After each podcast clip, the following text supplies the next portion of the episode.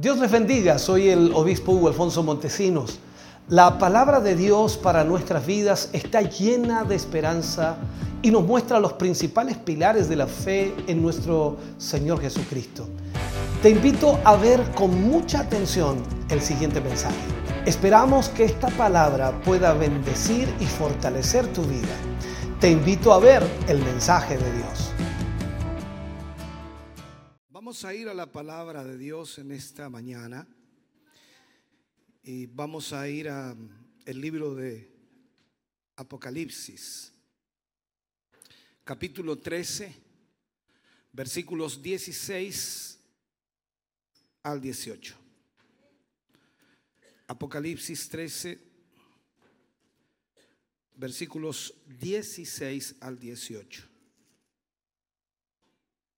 Bendito sea el nombre del Señor.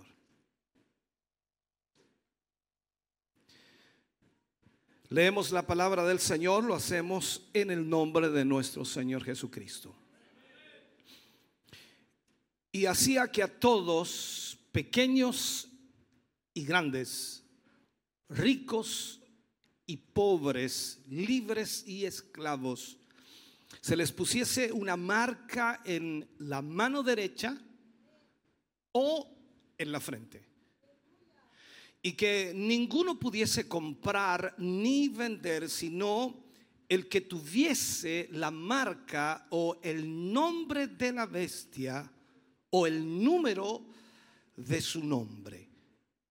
Aquí hay sabiduría. El que tiene entendimiento, cuente el número de la bestia, pues es número de hombre y su número es 666. Oremos al Señor. Padre, en el nombre de Jesús, vamos ante tu presencia hoy, dándote gracias por tu inmenso amor y misericordia. Gracias Señor porque nos permites en este momento tener tu palabra en nuestra vida y estamos muy seguros Señor que seremos bendecidos, seremos ministrados y guiados a través de esta palabra. Gracias por lo que hoy recibiremos, Señor, y porque estamos muy conscientes de que necesitamos, Señor, que cada día tu palabra nos hable y nos guíe en el camino de la vida. En el nombre de Jesús, Señor, nos ponemos en tus manos y esperamos tu gracia divina sobre cada corazón y vida hoy, para la gloria de Dios. Amén y amén, Señor. Fuerte ese aplauso de alabanza al Señor. Aleluya. Puede sentarse, Dios, Dios le bendiga. Estamos en esta serie de avivamiento y llevamos ya 17 temas. Entramos al tema número 18 de esta serie. Y hablando del avivamiento, por supuesto, tomamos esta área que es bastante compleja y vamos a hablar en sí de la marca de la bestia. Alguien dirá, ¿qué tiene que ver con el avivamiento? Mucho. Es importante que entendamos esto. El libro de Apocalipsis capítulo 15 versículo 2 habla y dice, vi también como un mar de vidrio mezclado con fuego. Y a los que habían alcanzado, dice, la, la victoria sobre la bestia y su imagen. Y su marca y el número de su nombre en pie sobre el mar de vidrio con las arpas de Dios. Quiero dejar establecido en esta mañana que las victorias de Satanás están basadas absolutamente todas en el engaño.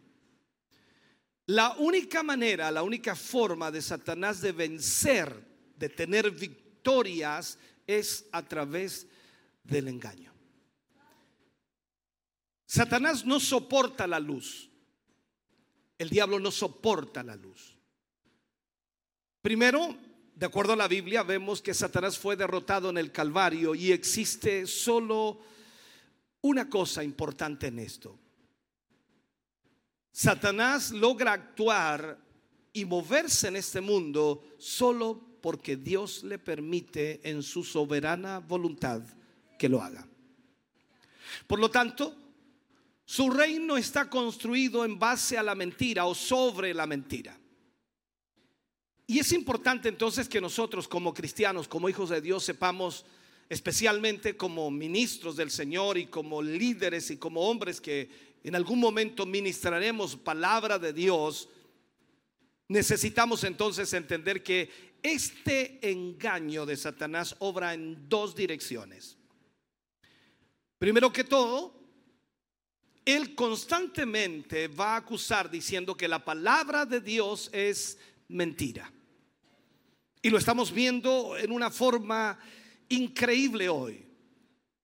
Para algunos eh, cristianos, líderes, pastores, las diferentes traducciones de la Biblia son hoy día una virtud o una bendición por el hecho de que permiten tener muchos enfoques. Para aquellos que entendemos que la palabra de Dios es una sola, la diversidad de interpretaciones ha causado la desviación de la verdad de la palabra de Dios. Cuando a mí me preguntan y me dice, pastor, ¿qué Biblia es buena? Y hay gente que colecciona Biblias, una cantidad enorme de Biblias para poder tener diferentes opiniones o versiones o sacar deducciones diferentes y al final terminan desviados del propósito esencial de Dios que es la consagración, santidad, búsqueda y enfoque bíblico. Por lo tanto, Satanás se las arregla para poder de esa manera introducir dentro del pueblo cristiano una Biblia que no tiene nada que ver con la santidad de Dios.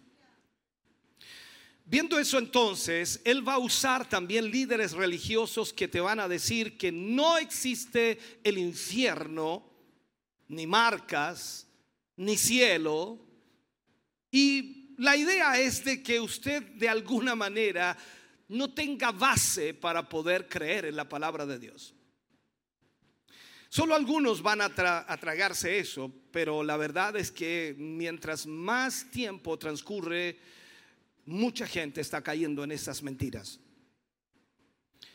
Otros se van a mantener en la palabra, pero esto va a estar golpeando constantemente.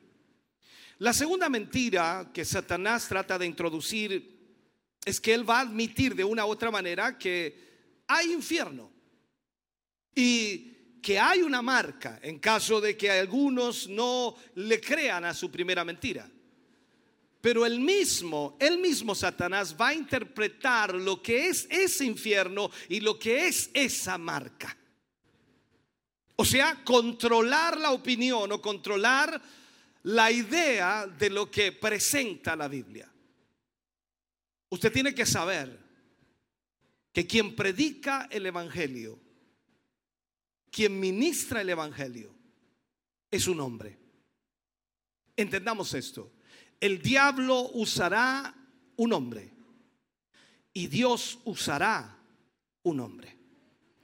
Pero cuando el diablo usa un hombre, es mejor que usted se dé cuenta porque habrá tanta verdad como tanta mentira. En el huerto de Edén, Satanás usó la misma estrategia. No fue con solo mentiras a Eva, fue también con verdad. Y eso es lo que causa el engaño con más facilidad. No hay lugar, hermano querido, donde él use tanta táctica más de lo que la usa concerniente a la marca de la bestia. Él ha venido, Satanás ha venido al mundo religioso, al pensamiento del mundo religioso, y les dice que la marca de la bestia es futura. Y quiero plantear, esto. Todos los evangélicos hoy dicen que la marca de la bestia es futura, es algo que va a venir en el futuro y sobre todo para los que estudiamos la escatología decimos es en la gran tribulación. Allí será la marca de la bestia. Entonces, lo que él plantea de alguna manera es que habrá una decisión forzada en la gran tribulación en que las personas tendrán que tomar una decisión si reciben o no la marca de la bestia. Por lo tanto, millones de cristianos hoy día viven sus vidas en una condición tibia. Y se dicen a sí mismos que si no se van en el arrebatamiento, no van a aceptar la marca. Ese es el concepto generalizado de la mayor parte de los cristianos. Cuando hablo de la marca de la bestia, yo hablo de algo más que solo una marca que va a ser puesta en la frente o en la mano derecha.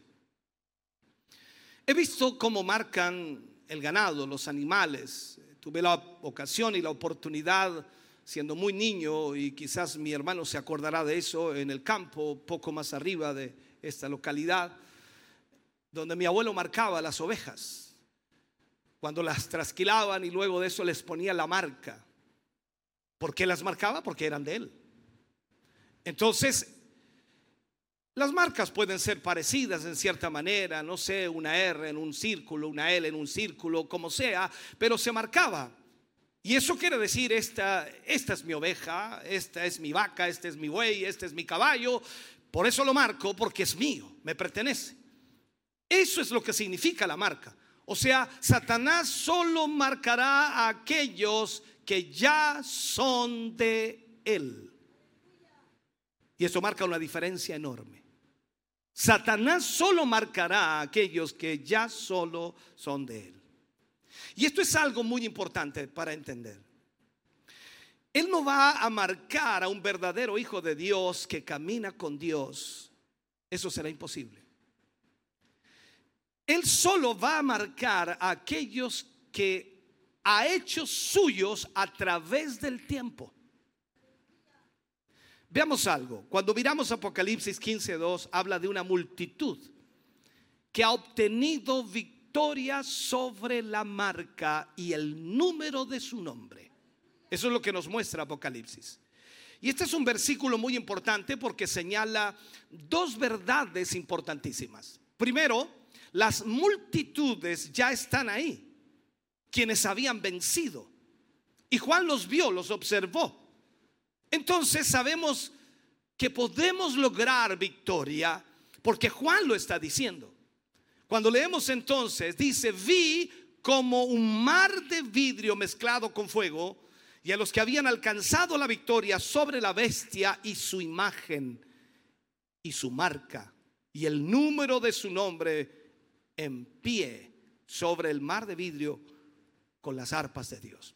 Esta gente había logrado tener la victoria sobre la bestia, sobre la imagen y sobre la marca, sobre el número de su nombre. Si nos damos cuenta entonces, Juan ve a la gente que ya había logrado tener victoria. Ellos han vencido. Ellos tuvieron que enfrentar lo que usted y yo enfrentamos hoy. Pero ellos, de acuerdo a la Biblia, allí han vencido el número de la bestia, en la marca de la bestia. Segundo, este versículo nos dice que la marca realmente está presente y nos muestra qué es realmente la marca. El nombre o los nombres en la Biblia denotan carácter siempre. Cuando nosotros leemos el nombre de alguien, está denotando un carácter la gente que venció el número del nombre de la bestia ha vencido el carácter de esa bestia. En la Biblia hay solo dos fuerzas, el bien y el mal, Dios y el diablo. Ambos buscan al hombre. Y eso es un término genérico, por supuesto. Ambos buscan al hombre. El propósito de Dios es que el hombre sea conformado a la imagen de Cristo. ¿Me siguen esto?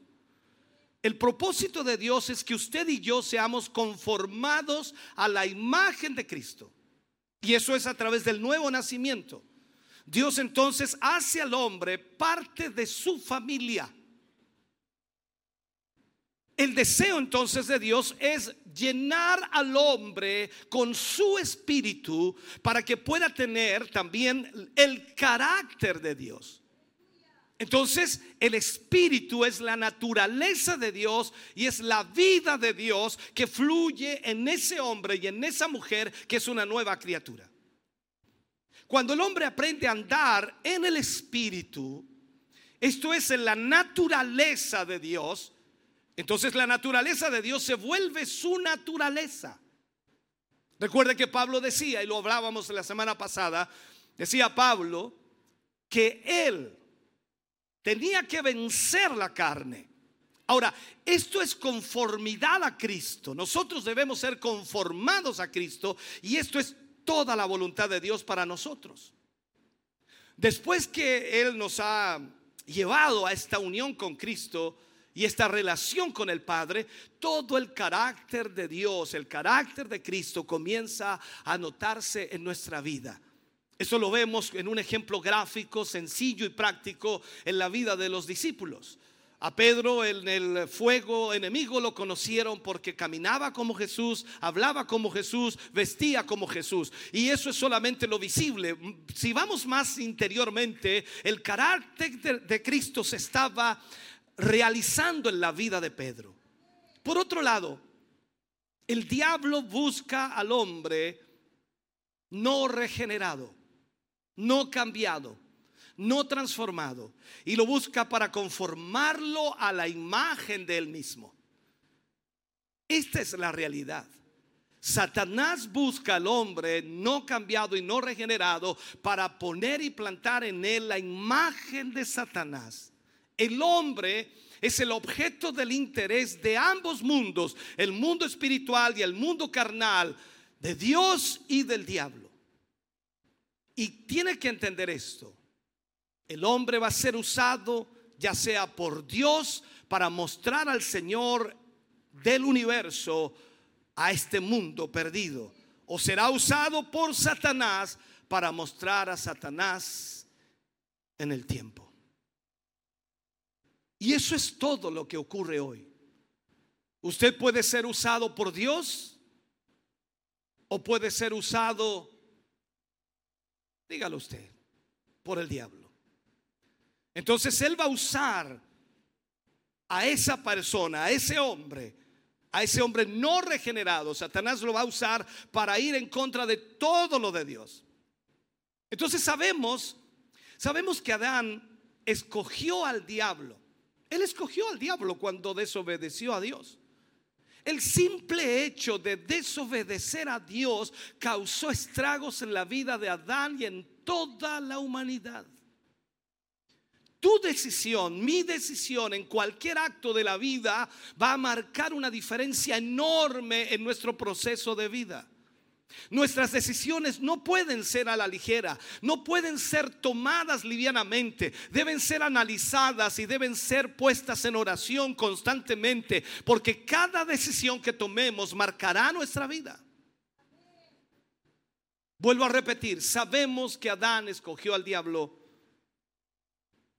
y el diablo escogió a Adán, para poder hacerlo caer. Dios creó a Adán. ¿Para qué? Para que fuera la expresa imagen de Dios, de Él mismo.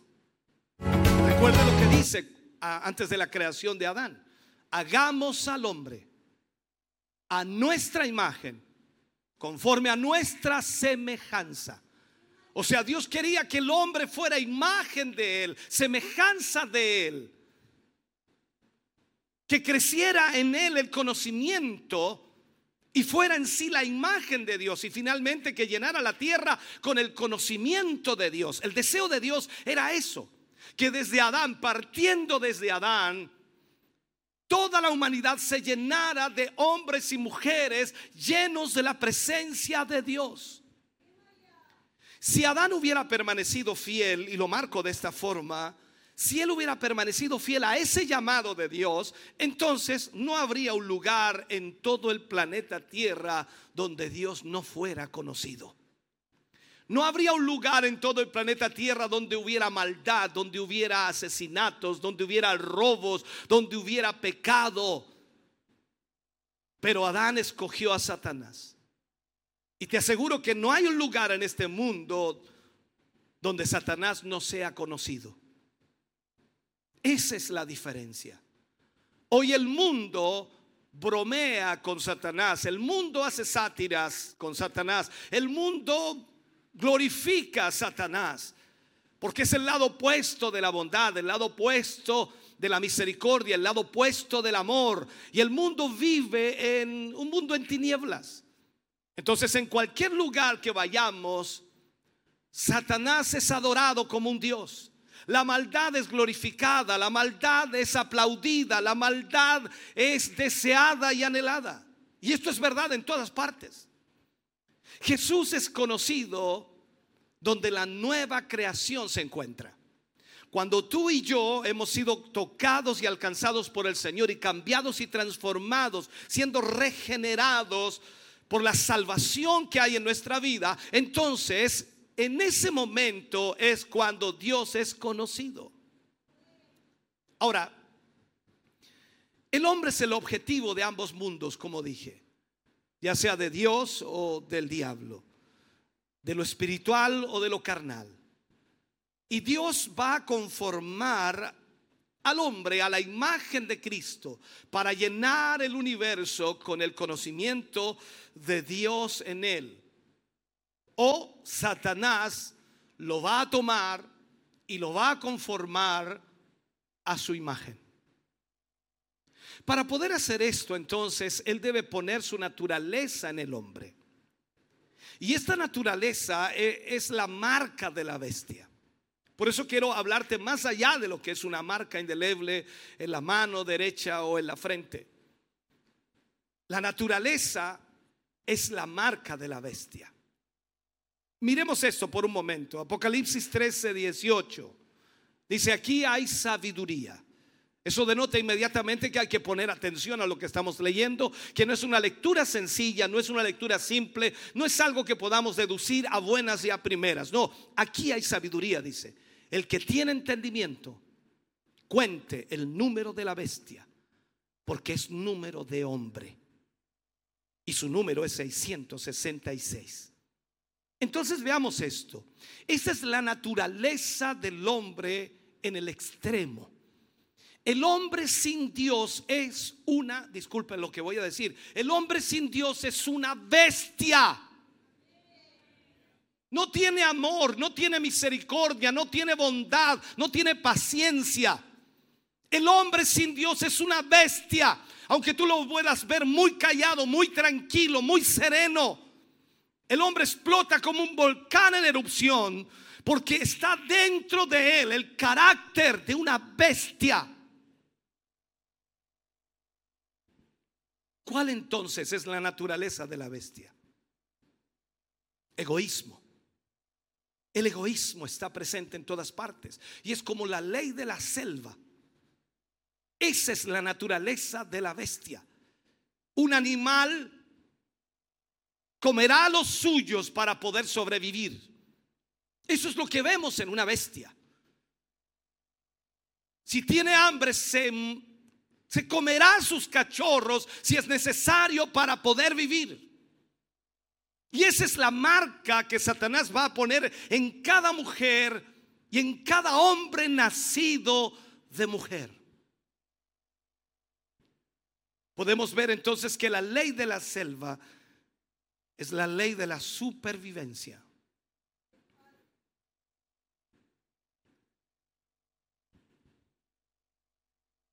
Recuerdo que siendo niño, en varias oportunidades, no sé si era mi madre o otra persona, pero fuimos varias veces. Había una cerda vieja, un chancho se dice, cerdo, ¿entiende cierto lo que digo? Y esa cerda era muy gorda. Yo recuerdo algo vagamente de que la estaban engordando. Era como para llevarla, por decirlo, a la feria para poder de esa manera entonces venderla. Es como decir, estamos criando el mejor cerdo. Y esa cerda dio a luz varios cerditos una noche. Y cuando fuimos a verla por la mañana, porque nos avisaron que había tenido crías, esas cerdas había comido a todos sus, ¿cómo se le llamaría? Sus crías. menos uno. ¿Te das cuenta de lo que te estoy diciendo? Es un animal, tú no le puedes decir nada, tú no le puedes hablar, no le puedes tratar de hacer entender que no debía haberlo hecho. ¿eh? Es una bestia. ¿Te das cuenta cuando tratas de hablar con alguien que ha hecho algo malo? Nunca reconoce su error, nunca reconoce lo que ha hecho ni la maldad que ha provocado. No, él hizo lo correcto, él hizo lo que tenía que hacer. Cualquiera lo hubiera hecho. Eso es lo que pasa hoy día. Su propia vida significa más para esa cerda que sus pequeños hijos. Esa es la ley de la selva. Es la marca de este mundo, la marca de las bestias. Y esta es la misma marca de la bestia. Tú has podido ver en las redes sociales de pronto peleas, agarrotes, a fierros, a palos y tú te imaginas, ¿cómo un ser humano puede hacer eso contra otro? Pero tú también has sentido rabia. Tú también has sentido enojo a tal nivel que te han dado ganas de matar a alguien, de golpear a alguien, porque nace y brota en tu corazón esa bestia. Todos los vicios de los hombres todos los ángeles caídos tienen su raíz en este ateísmo orgulloso del yo, el orgullo humano. Los hombres están muertos a Dios porque están vivos para el yo, para la carne. Y sin una muerte del yo no puede haber escape del poder de, Satanás. Si el hombre no muere a sí mismo y se entrega totalmente a Dios, no habrá escape de Satanás. Si miramos al Espíritu de Dios, el Espíritu de Dios es humildad. Humildad. A Jesús vinieron a buscarlo los enemigos y Pedro saca su espada y corta la oreja de Malco. Un predicador dijo, Pedro tenía tan mala puntería que le tiró a la cabeza y le agarró solo la oreja. Y Jesús dice, Pedro no, no es con espada. ¿Acaso no sabes que puedo pedirle a mi Padre una legión de ángeles y Él me la enviaría? Aún en la cruz, colgado allí, y los que le apresaron y los que lo clavaron a la cruz disfrutaban viendo el espectáculo Jesús los mira y dice al Padre, Padre, perdónales, porque no saben lo que hacen. ¿Sabes? El espíritu de Satanás es autoexaltación. Aquí es entonces donde yace la lucha por la vida eterna. El orgullo y la humildad son los dos reinos en contienda por la posesión del orgullo del hombre. Los enemigos del hombre que se levantaron en la caída son muchos, pero el enemigo supremo llamado anticristo es de autoexaltación. Trataré de explicarlo. Pablo en segunda de Tesalonicenses dice que este anticristo que se sienta en el templo de Dios y al mismo tiempo la palabra dice, no sabéis ¿No sabéis que sois templo de Dios? ¿Puedes interpretar eso hoy? Todos estamos esperando que el anticristo se siente en el templo en Jerusalén. Pero no sabéis que sois templo de Dios y donde el enemigo quiere sentarse es en nuestra vida. Quiere sentarse en este templo que es de Dios. En ti que eres el templo de Dios. Entonces vemos que el anticristo se sienta en el templo de Dios exaltándose sobre todo lo que se llama Dios. La pregunta es, ¿qué es lo que lo hace sentarse ahí, exaltándose aún sobre Dios? La respuesta es simple, el orgullo humano, el yo, tu orgullo. Tú no te equivocas. Tú no fallas. Tú siempre haces lo correcto. Tú eres mejor que los demás. tú eres especial. Ese orgullo permite que Satanás se siente en este templo de Dios. Sabes, ha habido mucha especulación en cuanto al anticristo. Y también mucha especulación en cuanto a la marca. Que es como dijimos y lo tratamos de esclarecer, que es, por supuesto, su naturaleza. En este sentido, para saber lo que no es el anticristo, solo necesitamos leer la descripción, esa descripción corta que Cristo hace de sí mismo. Él dice, soy manso y humilde. Cuando tú veas a un hombre, a una mujer que es mansa y humilde, estás viendo a Cristo.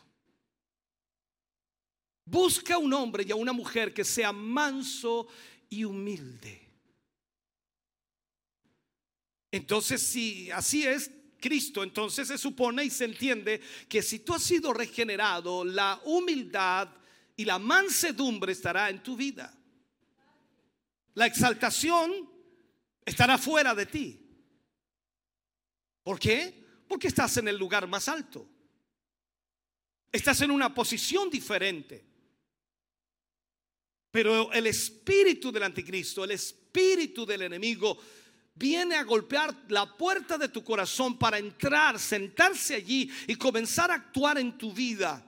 Se opone totalmente al espíritu de Cristo. Y quiero repetirlo en este sentido. Necesitamos agarrarnos de esto como hombres de Dios y mujeres de Dios, entendiendo lo que el enemigo tratará de hacer.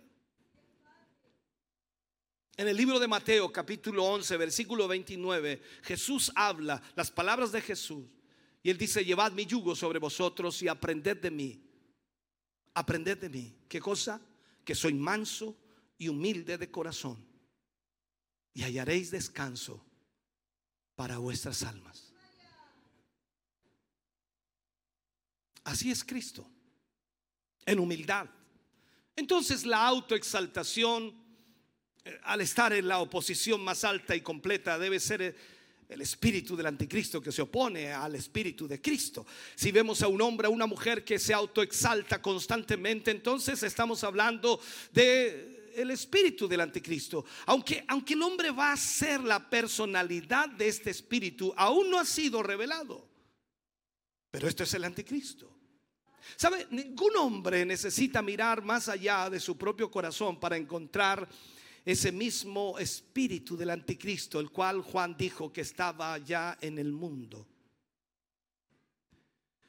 Por esto el yo, el orgullo humano, se ha convertido en el Dios de millones que van a la iglesia cada domingo y se sientan en las sillas de la iglesia, llenos de orgullo, autoestima, alabando a Dios solo de labios. Jesús dijo de ellos, este pueblo, de labios me honra más, su corazón está lejos de mí. El orgullo es el único desorden del mundo caído y no tiene lugar entre otros seres. Solo puede subsistir cuando la ignorancia, cuando la, la, sensualidad, cuando la codicia y la impureza reinan en el corazón. Si el hombre, si el hombre fuera a alardear de algo como eh, suyo propio, lo tendría que hacer de, de su miseria y de su pecado. Porque ¿quiénes somos? Cuando vamos a Apocalipsis le dice Dios a la iglesia, ¿no sabes que eres un pobre, miserable, desnudo? No tenemos nada para vanagloriarnos. Y Pablo decía, si he de gloriarme en algo, me gloriaré en la cruz de Cristo.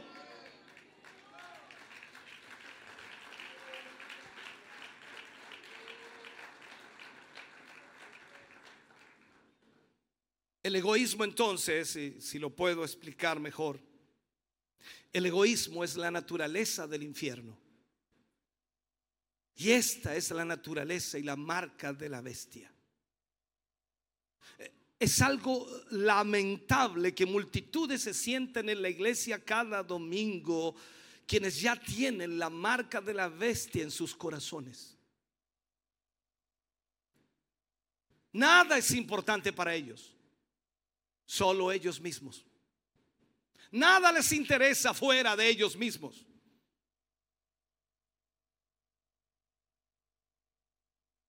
He pastoreado esta iglesia casi por 30 años.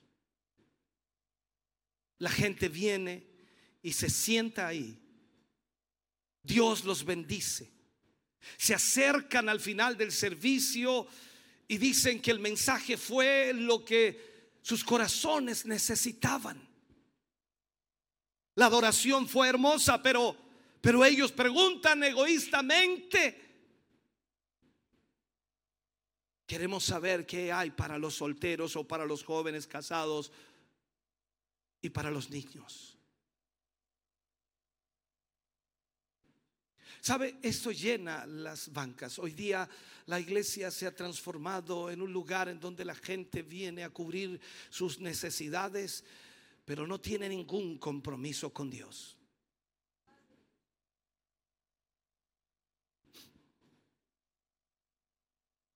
esa gente pierde aún lo que creía que era Dios. Y lo cambian por algún programa que ministre necesidades carnales de los que le rodean. Pablo dijo una gran verdad, eh, sin duda el ejercicio corporal no aprovecha, para mucho. No está diciendo que no lo hagas, pero las iglesias se han transformado en clubes deportivos, sociales, en donde la gente va y trata de tener eh, algún tipo de ejercicios y eh, algunas iglesias han llegado a tener eh, sus gimnasios para que de esa manera la gente se sienta bien. Hay que darle todo lo que el mundo le da porque de esa manera entonces la gente puede venir más a nuestra iglesia. Es una realidad que se ve en todas partes, pero Pablo dijo, no, no aprovecha para mucho. Tu vida espiritual es lo esencial, lo más importante. La, mayoría de la enseñanza religiosa fomenta ese espíritu. ¿Sabe? Echamos a nuestros hijos a peores fuegos que los de Moloch en el Antiguo Testamento. Hoy tus hijos con sus celulares pueden entrar a todo lo que quieren, teniendo cinco años, seis, siete, ocho, diez años, doce años.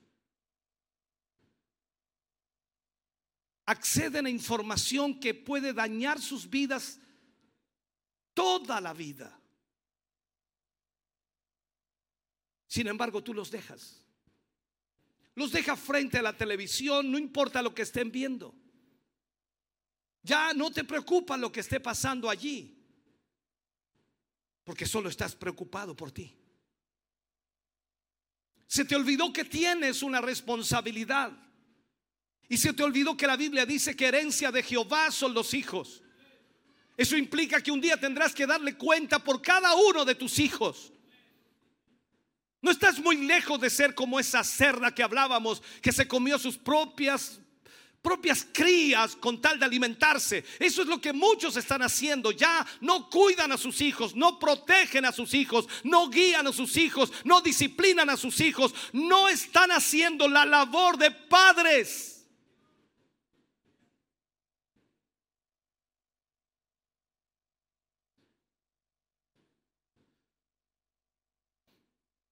¿Te acuerdas que en ese tiempo, Antiguo Testamento, cuando sacrificaban a sus hijos a Moloch, ¿te acuerdas que en esa época la gente sacrificaba a sus hijos y los tiraba al fuego de un volcán?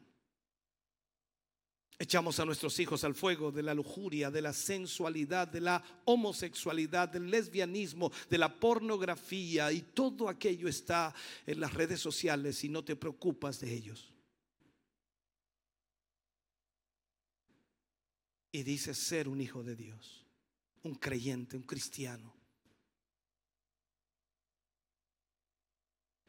Todo tipo de cosas aparecen allí. Luego preguntamos, ¿por qué Dios no es primero? ¿Por qué nuestros hijos no quieren venir a la iglesia? ¿Por qué no quieren venir al culto? ¿Por qué no quieren estar allí? Ambos mundos se acercan a ti.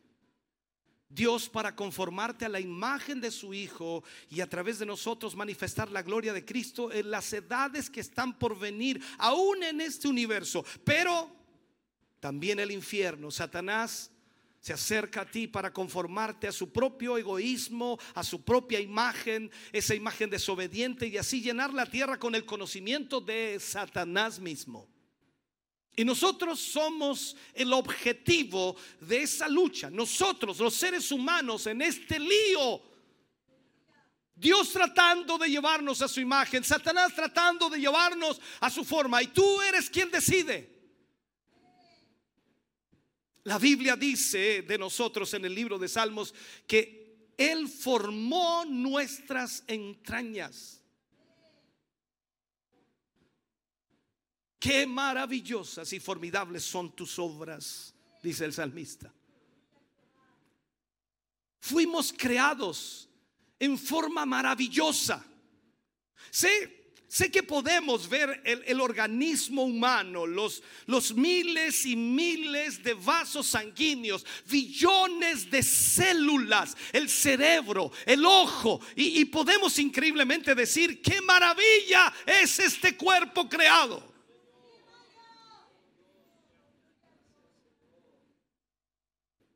Pero este cuerpo no es el que tenemos en mente aquí. Fue hecho en forma maravillosa. Pero lo que concierne aquí es el mundo espiritual. Fuimos creados formidablemente porque todo nacido de mujer, todo hombre nacido de mujer tiene dentro de sí el potencial de ser formado a la misma imagen de Dios de Satanás. Yo sé que hay una frase por allí, dice, todos somos criaturas de Dios, todos somos hijos de Dios. Pero la Biblia dice otra cosa. Hay hijos de Dios y hay hijos del diablo. El hecho que estés aquí en esta iglesia hoy sentado en estas sillas no no te da la calificación de ser hijo de Dios porque estás aquí. Eh, es difícil ver las cosas. Pero cuando miramos en el pasado y miramos la historia, nos damos cuenta que el ser humano es una bestia. Solo tienes que mirar la historia, Hitler, matando a más de 6 millones de judíos. Stalin, Genghis Khan, la maldad que estos hombres producían y el terrible o la terrible agonía que pusieron sobre esta tierra es increíble. A Stalin se le acredita la muerte de 80 a 100 millones de personas. No mató a una, entre 80 y 100 millones de personas. Es difícil creer que una vez fue un bebé nacido y que estuvo en, los brazos de su madre y todos dijeron cuando nació, es un angelito. ¿Acaso no dijeron eso de ti? Mira qué lindo, qué bonito es un angelito, qué niño más lindo, qué niño más hermoso. Y cuando comenzó a dar sus primeros pasos, mira cómo corre, qué lindo, mi niño, qué bonito. Mató a casi 100 millones de personas.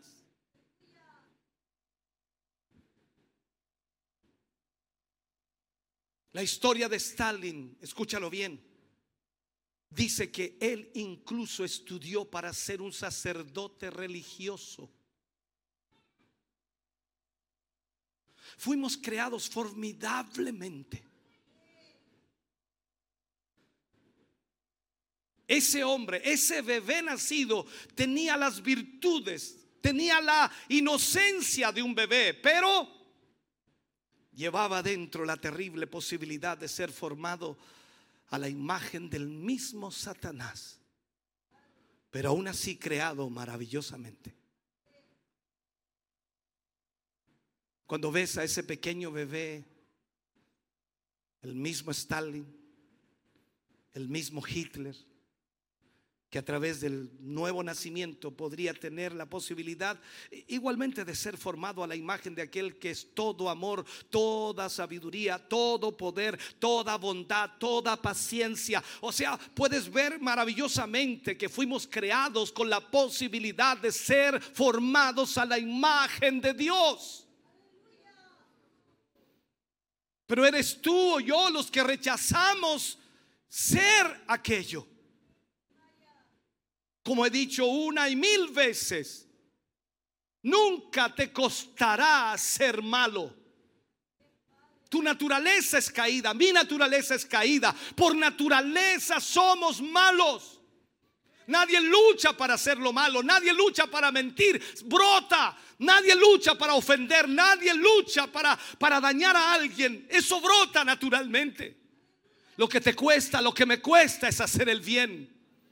Lo que me cuesta es hacer bondadoso, amoroso, gentil. La maldad está en nosotros.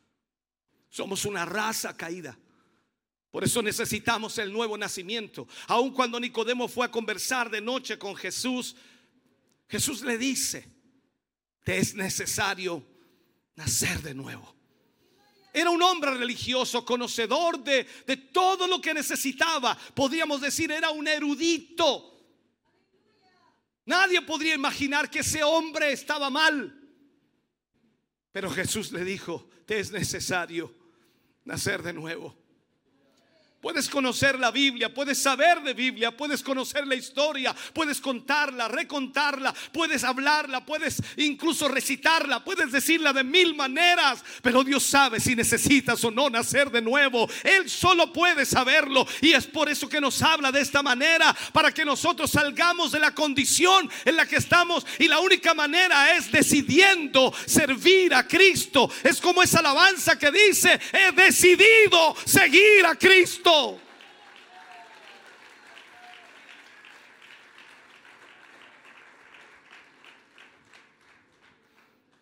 Déjame cerrar con este mensaje. Existe la posibilidad de despertar a su semejanza, a la semejanza de Dios. En primera de Juan, Juan escribe, versículo 2 del capítulo 3. Y él dice, amados, ahora somos somos hijos de Dios. Y aún no se ha manifestado lo que hemos de ser. Pero sabemos que cuando Él se manifieste seremos semejantes a Él. Porque le veremos tal como Él es. Pablo reafirma esto allí en 2 de Corintios 3:18 dice, "Por tanto, nosotros todos mirando a cara descubierta como en un espejo la gloria del Señor, somos transformados de gloria en gloria en la misma imagen como por el Espíritu del Señor.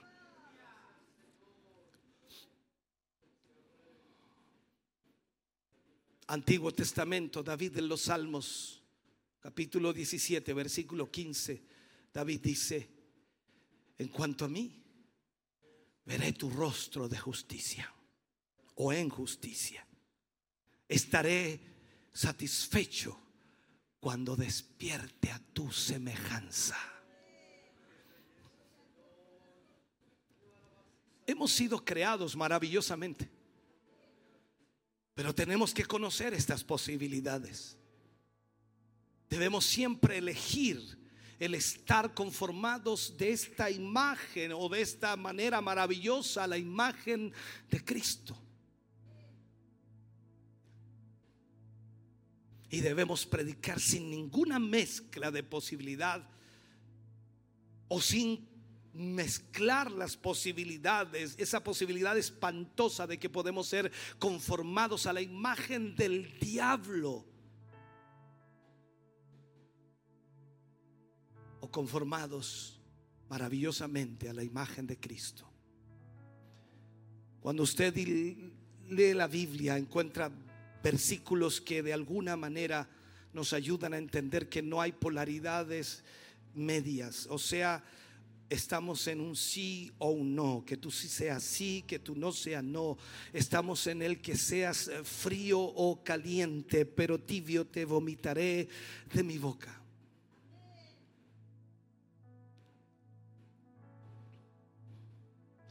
Tenemos que poner esto delante de la gente. Decirle a la gente la verdad. Puede ser del diablo o puede ser de Dios. No hay términos medios. O eres de Dios o eres del diablo. No hay términos medios.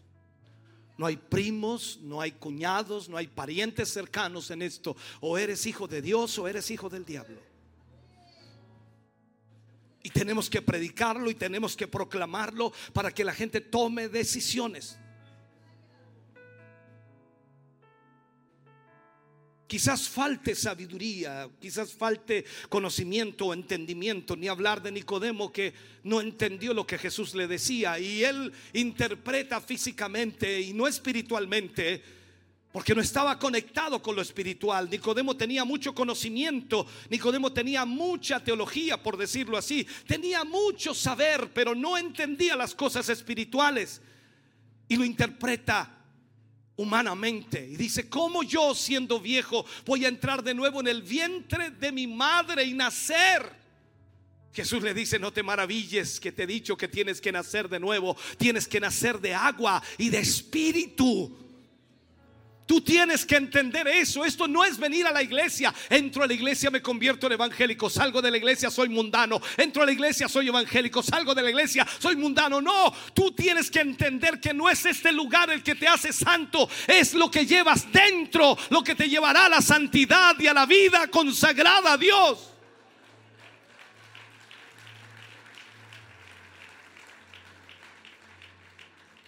Tú y yo hemos sido llamados para hacer la diferencia en esta última generación. Y sabes, hermano querido, esto verdaderamente trata con la marca de la bestia. Satanás solo va a marcar a los que ya haya estampado su naturaleza de egoísmo en este tiempo. La iglesia está llena de gente que cantan sobre el regreso del Señor, pero ellos no van a ninguna parte. toda su naturaleza es egoísmo. Si tú no haces lo que ellos quieren eh, que tú hagas, entonces se van. Se enojan contigo. Por eso hoy la mayoría de líderes eh, tratan con mucho cuidado a los hermanos para que no se vayan. Yo les digo aquí, ahí está la puerta. Te sirve para entrar como para salir. Pero si vas a estar aquí, vas a oír lo que Dios tiene que decir. Y si no te gusta, es tu decisión quedarte o irte. Y eso no es falta de amor. Jesús lo hizo. Cuando las multitudes iban tras él, cinco mil sin contar mujeres y niños, constantemente oyendo al maestro enseñar, ministrar. Pero llega un momento de transición en donde Jesús se daba cuenta que la gente lo seguía por los panes y los peces, por ver los milagros. Y en ese momento se detiene. Levanta su voz en medio de la multitud y dice, el que quiera venir en pos de mí, Niéguese a sí mismo.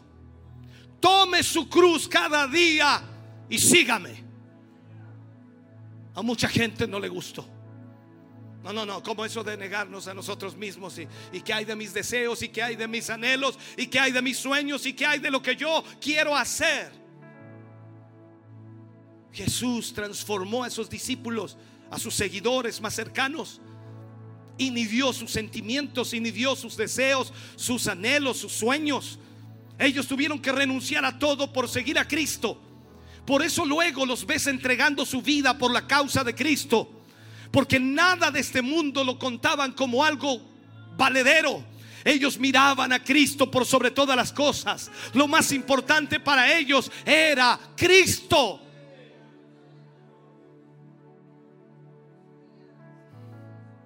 Por eso mucha gente viene a las iglesias y está allí mientras les gusta lo que hacen.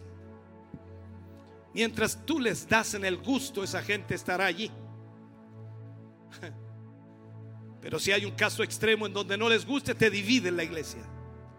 Te dañan la iglesia. Comienzan a fomentar y a comentar cosas para dañar a la gente.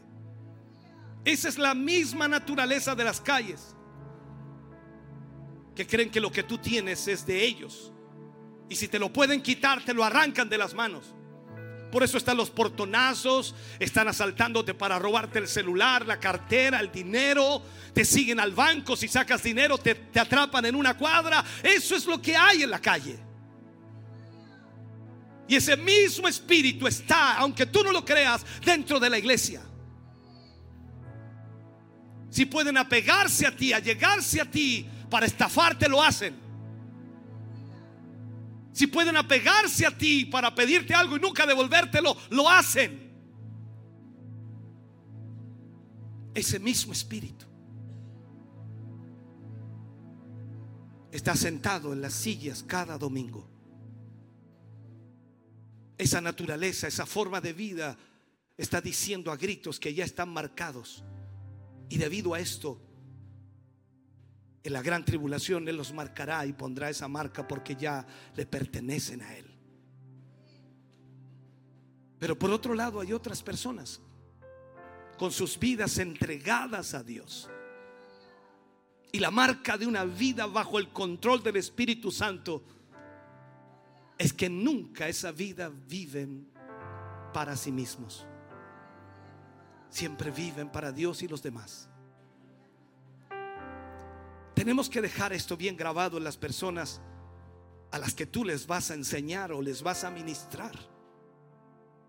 Días atrás un hermano me llamaba y me decía, pastor, hay una hermana que quiere bautizarse y, y la verdad es que hay una situación, me contó la situación.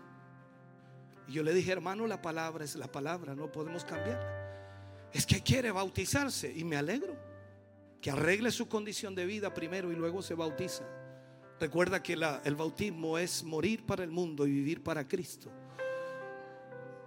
Y el hermano me insistía y me decía, pero pastor, es que hay familias detrás de ella. Hermanos, la, la iglesia no hace favores. La iglesia cumple la palabra. La iglesia no hace favores. Tú no vienes aquí para que el líder o el pastor o la iglesia te haga un favor. No, tú tienes que obedecer a la palabra. Si obedeces, te aseguro que te vamos a ayudar en todo lo que podamos. Pero si solo vienes por los panes y los peces, entonces vas a tener que mostrar frutos dignos de arrepentimiento. Hoy necesitamos entender esta realidad, porque mucha iglesia está perdiendo, lamentablemente, perdiendo las posibilidades que debe tener. Ponte de pie, iglesia, por favor. Ponte de pie. Aleluya. Oh Señor Jesús.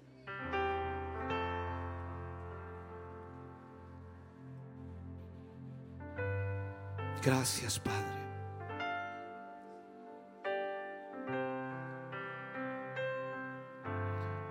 Hoy hemos aprendido que la marca de la bestia no es algo que solamente estará en la gran tribulación, sino que es algo que marca el carácter.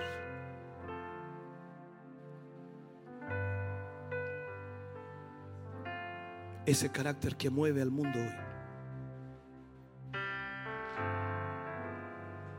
Hoy necesitamos más que nunca pedirle a Dios que nos ayude.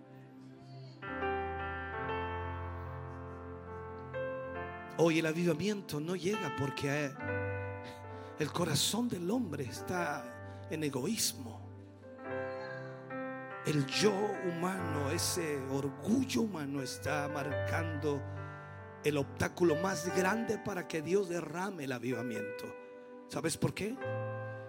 Porque si Dios derramara hoy el avivamiento, te aseguro que el hombre, la iglesia, la denominación, la religión, sería dueña de ese avivamiento. Le pondría apellido, le pondría nombre. Y diría, nosotros trajimos el avivamiento. Cuando se olvidan que la Biblia dice que Él es el que envía el avivamiento. No es algo que tú y yo podemos controlar, es algo que Dios decide enviar. Y no hay duda que en este lugar hay hombres y mujeres que aman a Dios y que están pidiendo a gritos que Dios transforme sus vidas y les haga nuevas criaturas. Hoy necesitamos más que nunca que Dios trate con nuestra vida y que Él nos lleve a entender lo que necesitamos hacer para ser hombres y mujeres de Dios, templos del Espíritu Santo y no templos del egoísmo. Oh sí, Señor. Emblema de afrenta y dolor. Y yo amo esa cruz donde Cristo expiró por salvar al más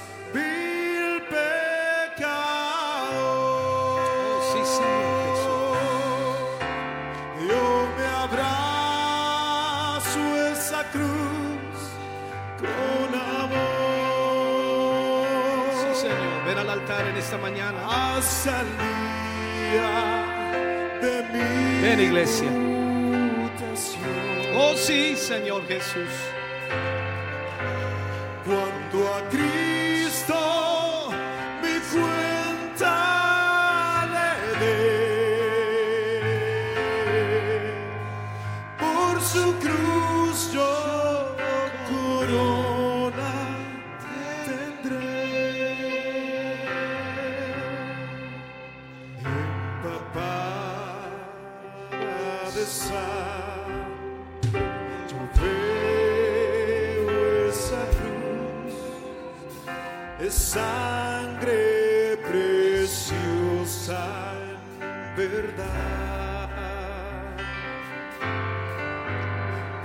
En ellas mis culpas redime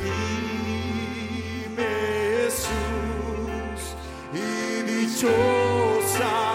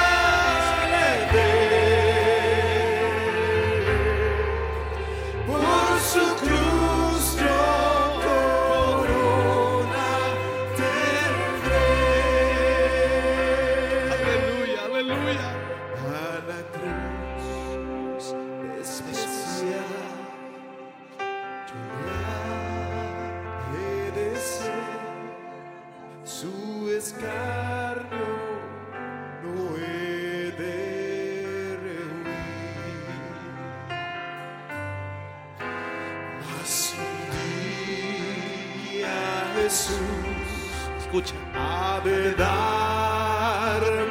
con él herencia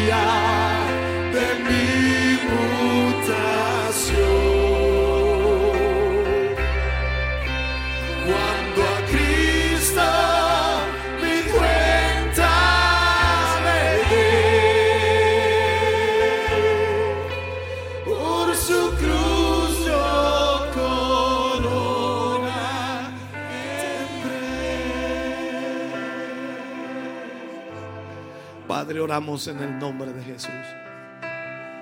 Vamos ante tu presencia hoy, Señor, agradeciendo tu palabra, agradeciendo, Señor, el que hable a nuestras vidas. Gracias por cada uno de tus hijos y de tus hijas que han venido al altar, buscando, Señor, de tu presencia, buscando de tu ayuda, buscando, Señor, de tu gracia. Señor, trabaja en nosotros. Trata en nuestras vidas, Señor, para llevarnos a la imagen tuya. Señor, ayúdanos para que nuestro corazón, Señor, pueda solamente tu presencia estar. Líbranos, Señor, de la presión del enemigo. Y que podamos, Señor, estar atentos y apercibidos ante toda lucha espiritual. Que tu gracia divina, Señor, se manifieste en nosotros. Y que podamos, Señor, ser útiles a tu obras. Y sin duda, Señor, ponernos en tus manos para mostrar tu gloria. Padre, bendice a tus hijos, a tus hijas que hoy deciden, Señor, en sus corazones buscar más de ti, que hoy deciden en sus corazones anhelar más de tu presencia, que hoy deciden en sus corazones ser más obedientes a tu palabra, que hoy deciden en sus corazones, Señor, buscar tu voluntad por sobre todas las cosas. Padre, dales la fuerza, la ayuda necesaria para que cada uno de ellos, Señor, pueda lidiar con sus luchas, sus presiones, Señor, y todo aquello que el enemigo está colocando en sus vidas. Toda duda, Señor, que pueda haber en sus mentes, quítala, Señor. Que tu palabra prime en ellos. Que tu palabra, Señor, sea revelada cada día a sus vidas. Padre, en el nombre de Jesús, oramos para que tu gracia divina esté sobre ellos hoy. Gracias, Señor, por lo que haces. Gracias por lo que realizas. Gracias por lo que tú has hecho y lo que seguirás haciendo en nuestras vidas. Señor, hemos decidido seguirte. Hemos decidido, Señor, hacer tu voluntad. Hemos decidido, Señor, ir tras de ti. Aleluya. Oh, Señor Jesús, aleluya. He decidido Oh, sí. Dígalo con su corazón, dígalo con su alma.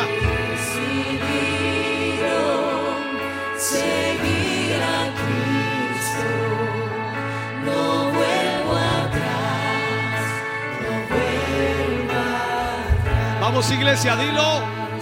La cruz está ante mí, el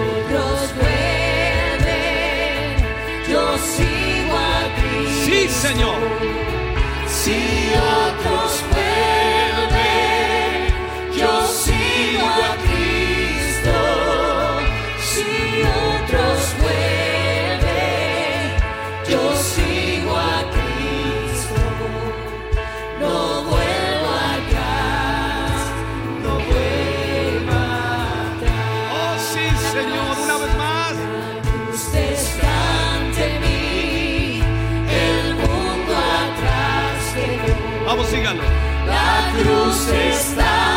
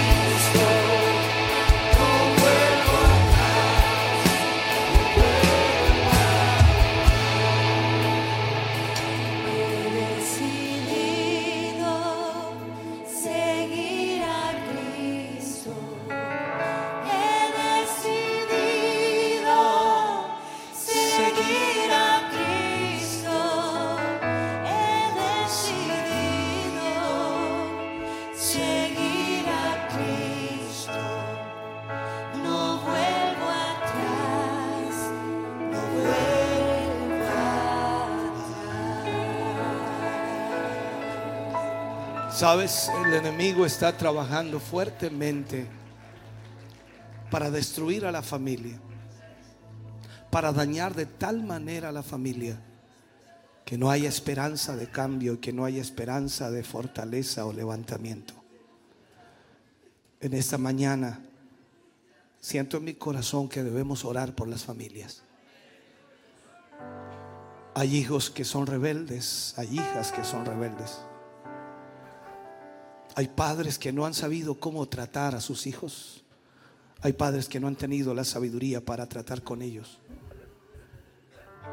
Y quizás también sus propias vidas no han sido las adecuadas. Pero en esta mañana el Señor puede cambiar aspectos de tu vida, el sentir, el corazón. Dios puede transformarlo. Solo el Señor tiene el poder para cambiar aquello.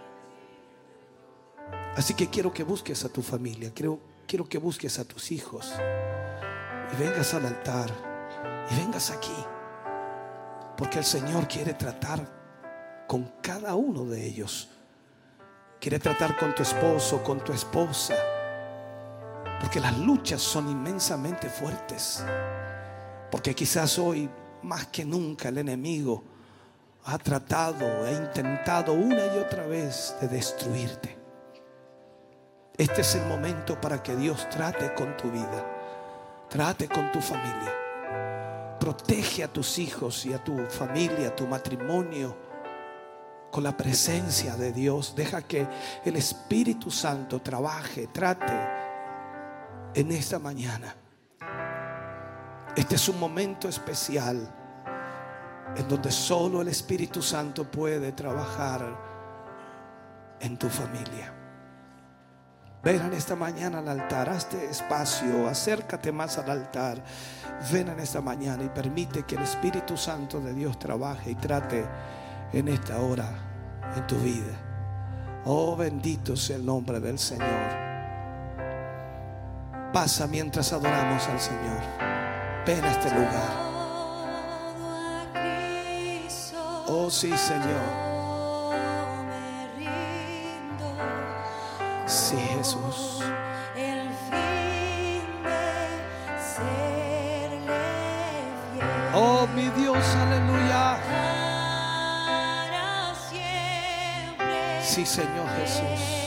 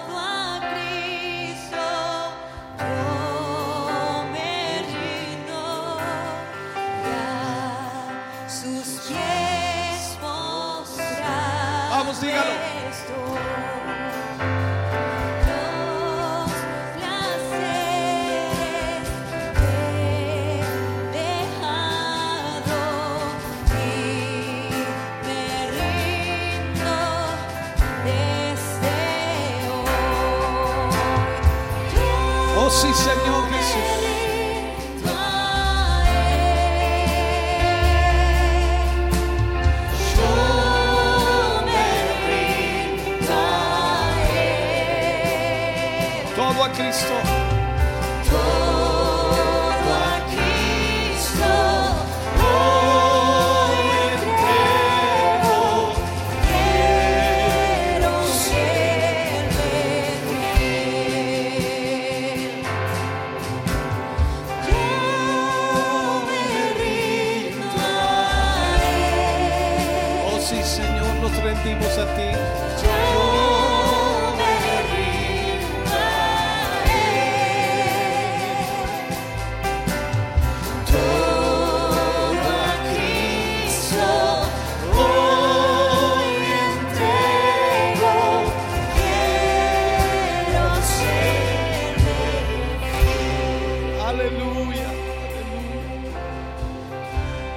Eres perfecto. Como padre no eres perfecto. Como madre no eres perfecta. Quizás como esposo o esposa no eres perfecto. Tus hijos no son perfectos. Tus padres tampoco lo son. Pero ahí está la grandeza de Dios. Que a pesar de nuestras imperfecciones, su misericordia aún está sobre nuestras vidas. Su bondad ha sido grande. Nos ha cuidado, nos ha protegido, nos ha ayudado. Ha estado con nosotros a pesar de nuestras infidelidades. Su amor ha estado sobre cada uno de nosotros. Quizás hay muchas batallas que has perdido. Hay muchas guerras que has fracasado. Pero no puedes seguir mirando el pasado. Pablo le escribió a la iglesia y le dijo, no es que yo ya lo haya alcanzado, pero una cosa hago, olvidando lo que queda atrás, me extiendo a lo que está delante. Los errores del pasado quizás nunca puedas arreglarlo, pero puedes extenderte a lo que está delante. Puedes cambiar hoy, puedes permitirle al Señor cambiar tu vida, tu corazón, tu mente, tu ser, para que de esa manera todo sea diferente. Permítele al Señor obrar. No trates de cambiar a tu esposo o a tu esposa. Trata de cambiar tú. Pídele a Dios que te ayude a ese cambio. Trata en esta hora con tus debilidades y dile al Señor, Señor, yo te necesito. Necesito de tu ayuda para que de esa manera mi vida pueda cambiar. Satanás seguirá y tratará, intentará miles de veces de destruirte. Recuerda que Jesús dijo que Satanás venía a robar, matar y destruir. Y solo la bondad y la misericordia de Dios te ha protegido, te ha guardado. No porque seas bueno, no porque hayas sido fiel, sino porque Él es fiel. Su misericordia ha estado sobre ti y tu familia. Su misericordia ha estado sobre tus hijos y sobre tus hijas, sobre tu matrimonio. Su misericordia se ha extendido cada día y seguirá siendo así si tú te unes a Él y pides de su ayuda. En la Biblia tenemos tantos registros en donde el Señor Jesús ayudó. Uno de los que más me impacta es cuando Pedro camina sobre las aguas. Y no hay duda de que en algún momento de tu vida espiritual has estado como flotando en el Señor y parece que todo va a pedir de boca. Es extraordinario, pero de pronto comienzas a hundirte y de pronto comienzas a ver la dificultad y te hundes cada vez más. Pedro se hundía y Pedro clamó. Y Pedro dijo, Señor, sálvame que perezco. En ese momento Jesús extendió su mano, asió de él y lo levantó. Este es el momento de pedirle a Dios de su ayuda. Este es el momento de pedirle al Señor que te extienda la mano y te levante. No hay nadie que tenga la fuerza que Él tiene. No hay nadie que tenga el poder que Él tiene. No hay nadie que pueda hacer lo que Él hace. No hay nadie que pueda restaurar como Él restaura. No hay nadie que pueda sanar como Él sana. No hay nadie que pueda cambiar como Él cambia. Solo pídele la ayuda al Señor. Pídele a Dios que te ayude. Padre, oramos en el nombre de Jesús. Oramos por nuestras familias. Oramos, Señor, en esta hora.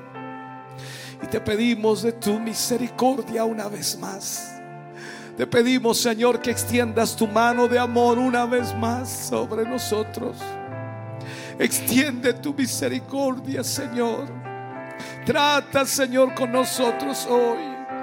Ministra, Señor, nuestros corazones.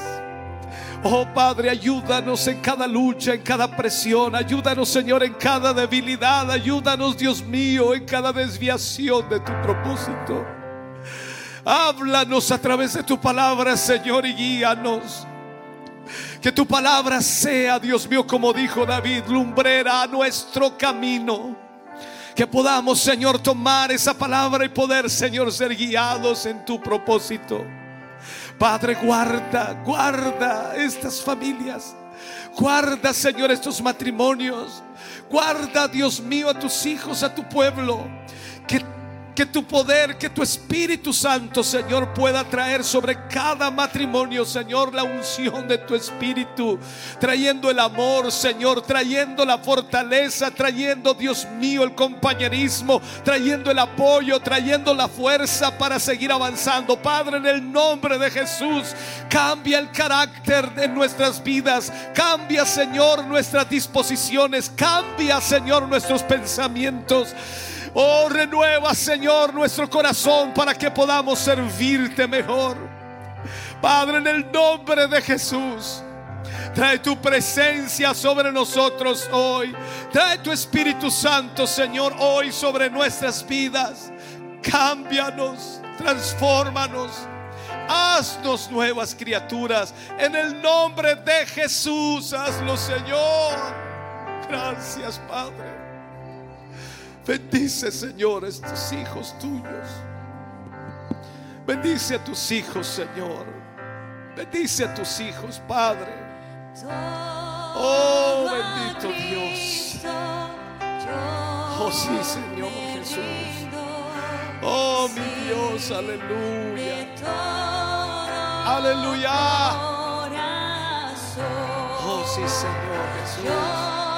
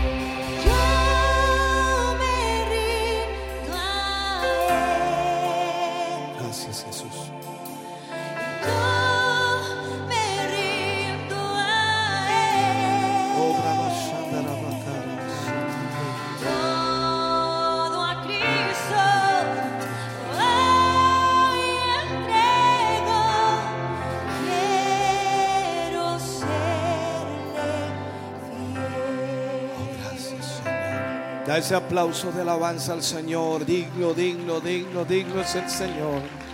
Digno es el Señor. Aleluya. Gloria. Bendito sea el nombre del Señor. Oh, gloria. Estamos contentos de que hayas visto y escuchado este mensaje. Creo con todo mi corazón que Dios le ha bendecido. Quiero invitarles a suscribirse a mis redes sociales, donde tenemos contenido que le ayudará a alimentar su vida espiritual.